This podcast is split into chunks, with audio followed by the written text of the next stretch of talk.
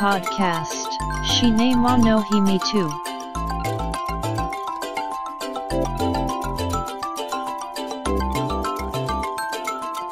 This broadcast is made by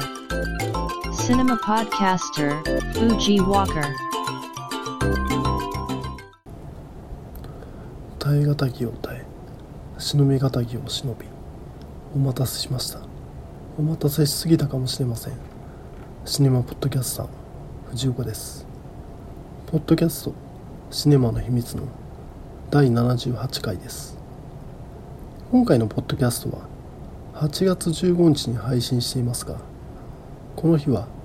74回目の終戦記念日。多大な犠牲を払った太平洋戦争が終結した日です。配信のタイミングが終戦記念日と偶然会ってしまうことは以前から分かっていたので今回の配信分で取り上げる映画は反戦映画や戦争映画でも取り上げてみようかと考えてたんですがあれこれ考えた挙句やめたと。戦後74年過去を忍ぶことはもちろん大事ですがいわゆる戦争を記憶している世代でもないので大冗談に構えてもおこがましい。その代わりといってはなんですが敗戦の日から今日まで我々は違うところへ来たのだということがよくわかる映画を取り上げようと思っています。それは動画共有サイトの YouTube で配信されたコンテンツを再編集して劇場で公開した映画作品です。数年前テレビで流れた YouTube のコマーシャルに時代の変化を強く意識させられました。それはヒカキンに代表される YouTuber が登場し好きなことで生きていくと宣言する内容だったんですが覚えてます？動画を作成し YouTube へアップロード。再生されるたびに広告が表示されその収入だけで今や生活が成り立つわけです。そういった人たちは YouTuber と呼ばれ今では子供がなりたい職業ランキングに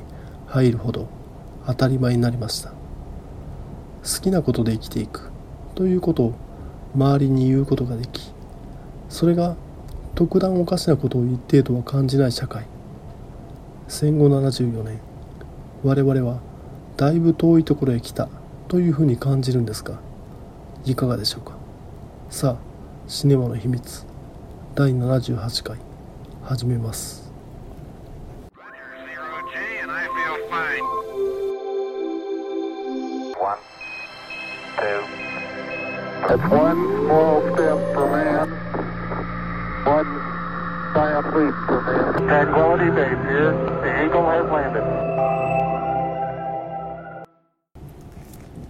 今回紹介したい映画はアストラル・アブノーマル鈴木さん2018年制作された日本映画ですテレビドラマ版「この世界の片隅に」で注目された俳優松本穂香の主演作品。松本穂香は今後主演映画が続々と待機中で注目の若手俳優といったところでしょうか。個人的には邦画日本のテレビドラマをほとんど見ないので au の CM 意識高杉高杉くんに出てる子というくらいの認識しかありません。本作の監督は大野大輔。映画「さいならバッドサムライ」で長編映画デビューし映画「ウルフなシッシー」を挟んで撮ったのがこの映画。そんな注目の俳優と監督日本映画の若き才能が化学反応を起こした作品となっているのかどうか。乞うご期待といったところでしょうか。本作「アストラル・アブノーマル鈴木さん」のお話はというと映画情報サイトの映画 .com によるとこんな感じ。運命のいたずらにより田舎に取り残された主人公の鈴木ララが YouTuber となり家族や来訪者を巻き込んで暴走する日々をオフビートかつポップに描く。本作はそもそもが YouTube 連続ドラマと銘打って動画共有サイトの YouTube で公開された「ハッシュタグアスアブ鈴木」を再編集して今年1月に劇場公開していた作品。それが今月8月にレンタルリリースされていたのでオンライン配信にて見てみました。一応映画鑑賞後に YouTube 版もチェックしてみたら映画では長回しとなっている場面を YouTube 版ではジャンプカットでつないでいたりしており非常にテンポが良く YouTube 版は劇場公開版より見やすく仕上がっている印象でした。本作アストラル・アブノーマル鈴木さんはアイドル女優とにかく有名人になるためにこれまで努力していたけどうまくいかず。今は YouTube に動画をアップして自己顕示欲を満たしている主人公鈴木ララの日常が淡々と描かれています。この YouTuber という極めて現代的な題材でありながら舞台としては日本の地方都市である群馬県が設定されているため古い飲酒やルールに支配される地域社会と現代的な価値観を持つ主人公の対立という田舎残酷者というべき展開を期待しますが群馬県が舞台であるというのは明示されるだけ。で主人公である鈴木だらそしてそれぞれが問題を抱える主人公の家族があるべき形を模索するという風になっています。言ってしまえば対して群馬県が舞台である意味を感じない作品なのかなと。これは主人公が意外とかっちりした職業学習塾の講師であるというバックボーンを持っていることからも感じます。一般的な地方映画にありがちな伝統的な仕事に従事しているだとか若者に十分な雇用がないために選択の自由もなく低賃金で酷使されるしかない。閉塞感を抱える若者たち。そういった作品の場合は舞台となる地方の産業はこれしかないんだろうなと感じさせる仕事についているものです。そういったありがちな感じではなく学習塾の講師。これではいわゆる地方と都市の対立の話にはなっていきようがない。こういった社会批評めいた視点を盛り込むと話が重くなっていきがちなためあえて地域社会の話は省いたのだと思うんだけど冒頭の主人公鈴木太郎のモノローグで地方都市の悲哀を語り本作を地方映画と思わせておきながら実際のところは主人公と主人公一家以外との関係を描かない作品です。例えば主人公鈴木蘭の友人同級生なんて登場しないし弟はそもそもが引きこもりという設定だから周囲と接点はないのはそうですが母親の勤め先の関係だとかはあってもおかしくない。こういった地域社会との接点の話があるともっと深みが出ていたとは思うけどいかがでしょうか？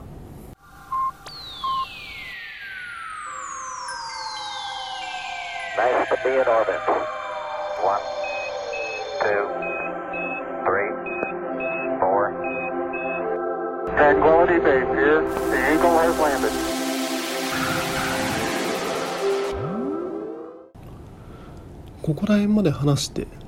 伝わってるとは思うんですがそうなんですよ。本作アストラル・アブノーマル鈴木さんですが正直乗り切れなかったんですよ。多分ね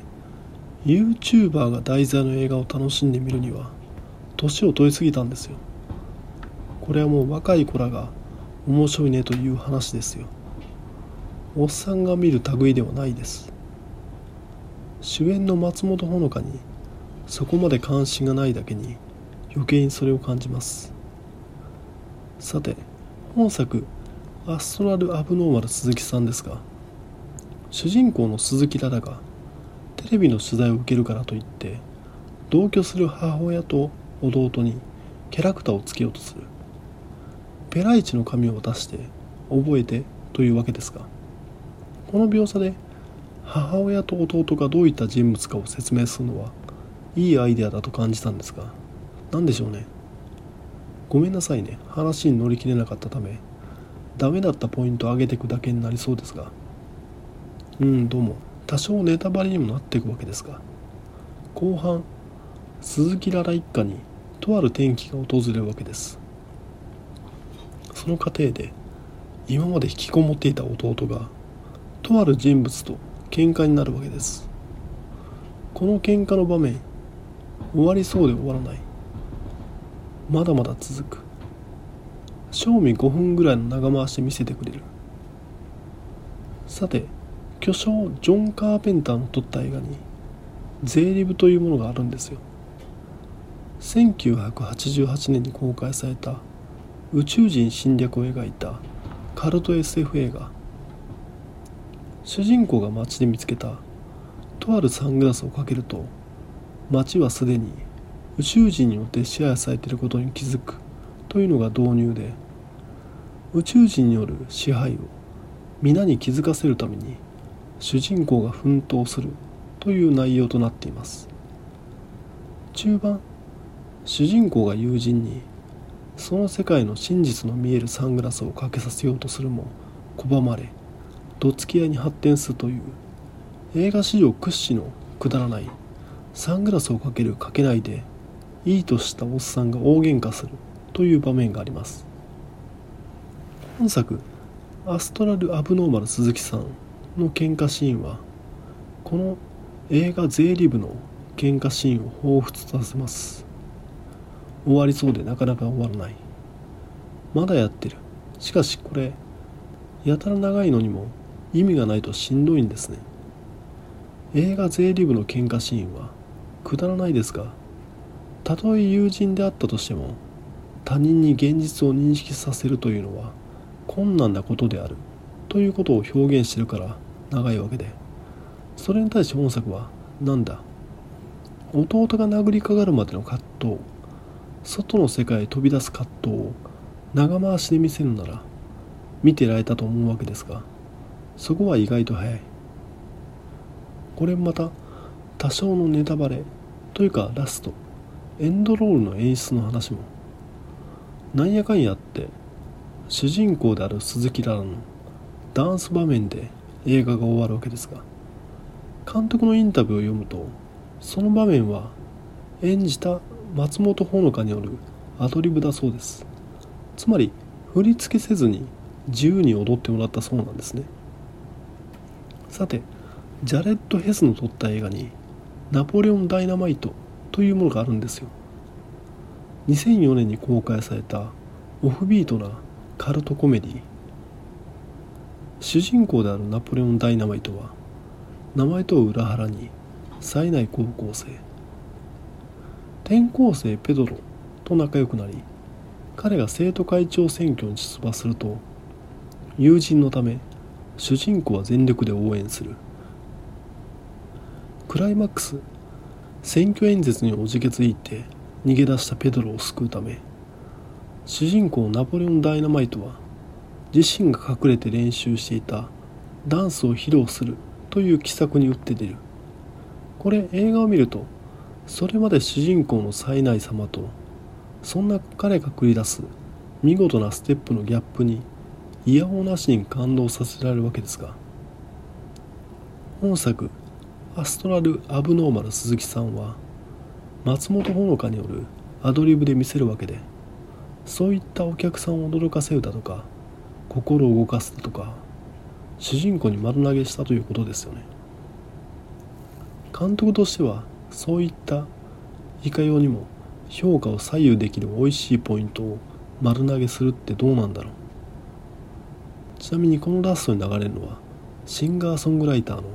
三輪二郎の曲「日向ぼっこ」この楽曲はすごくいい。アルバム「レモンサワー」に収録されている「日向ぼっこ」はギターの弾き語りなんですがこの映画ではバンドサウンドとなっており何とも言えない疾走感があります。Tranquility Base here. The Eagle. It's one small. Nice to be in orbit. Rogers. Every four computers now. One. Welcome home, Columbia. Five, four, three, two. Roger, zero G, and I feel fine. とまあなんだかんだ言いはしましたがおっさんがぐちぐち言ってるだけです若い人らには主人公鈴木ララのこじらせ具合彼女が常に眼帯をつけてる理由がわかるあたりでがぜ面白くなっていくんでしょうね。ああだからくすぶってるのね。わかるわかる。なんて感じに。そもそもが本作アストラル・アブノーマル鈴木さんは破れざる者の話。自分の置かれた環境で苦しみもがいた結果自身が敗者であることを受け入れてそれでも前へ進むといった話。そういった若者特有の自意識と社会との葛藤を抱える人向けの映画であることは確かですそういった意味では本作おすすめです Podcast. Shine mo no hi me too. Wo, ki e yo. To it ko e wo. Apple Podcasts no. Review ya. Twitter. To it ta. Social networking service day. Our get take ta di tally. Come so yago e ken. Demata shiwo. Apple Podcasts. Si saabu arogu no commento. Tumblr. No mail form. Twitter. Account. At Cinemana Himitsu ni. Oyo se tada kiruto. Sai war e death. Omachi shi take ali mas. こんな感じでアストラル・アブノーマル鈴木さん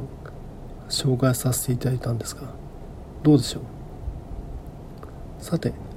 令和のデビルマンと呼ばれるほど映画ファンに酷評されてしまっている映画「ドラゴンクエスト Your Story」山崎隆監督による CG アニメ映画で現在絶賛公開中。この作品に対して SNS 上で主に Twitter ですが複数のアカウントが同時刻に全く同じ文章のツイートを行うという現象が起きたようなんですね。そのツイートを引用すると倉敷に映画見に行ってきます。ドラゴンクエスト・ユア・ストーリー。ドラクエ全然わかんないけど。このツイートを投稿した複数のアカウントはその前後にツイートしている文章を画像もみんな同じという話。でこの一連のツイートは業者によるステルスマーケティングではないのかという疑惑が持ち上がっているという話。ステルスマーケティングは企業から報酬を受けていることを明示せずに第三者を装って商品を高評価する行為といったところでしょうか。というわけで一連のツイートはあくまでドラクエ見に行くよという一生児なだけでドラクエ面白かったよという評価を与えているわけではないので本来の意味のステルスマーケティングかは微妙ですが何か世論をコントロールしようとする不気味な動きに思えますよね。というか映画「ドラゴンクエスト・ユア・ストーリー」は国民的 RPG ゲームであるドラクエの映画版であり日本映画のヒットメーカーである山崎隆監督による作品。こんな宣伝が必要と首をかしげたくなるわけですがやはり記録的なヒットにするためにはいわゆる映画ファンやゲームファンが映画館に行くだけでは足りないわけです。彼らは全体から見れば少数派。普段映画館へ行かない馴染みのない人たちに行ってもらってこそヒットとなる。そのための宣伝行為が一連のツイートなんでしょうか。戦後74年。我々の生き方は自由になっても大本営発表じゃないですが主体は変わってもメディアコントロールされているのも変わらずといったところでしょうか。さて本日は大型の台風10号が四国九州に上陸通過する見通しとなっております。交通機関は昨日の段階で運休を発表したりしていますがお盆の帰省ラッシュと重なっているため各地での混乱が予想されます。また台風が通過する西日本だけでなく東日本の広範囲でも記録的な大雨となる地域も発生すると予想されていますので皆様くれぐれもご自愛ください。さあこれで今回の配信は終わりですが第78回が最終回にならないことを願ってます聞いていただきありがとうございました繁栄と長寿 Shine wa no himi tu podcast. Tuki ni sun kite. Kok shu mok yob hai shin. Bat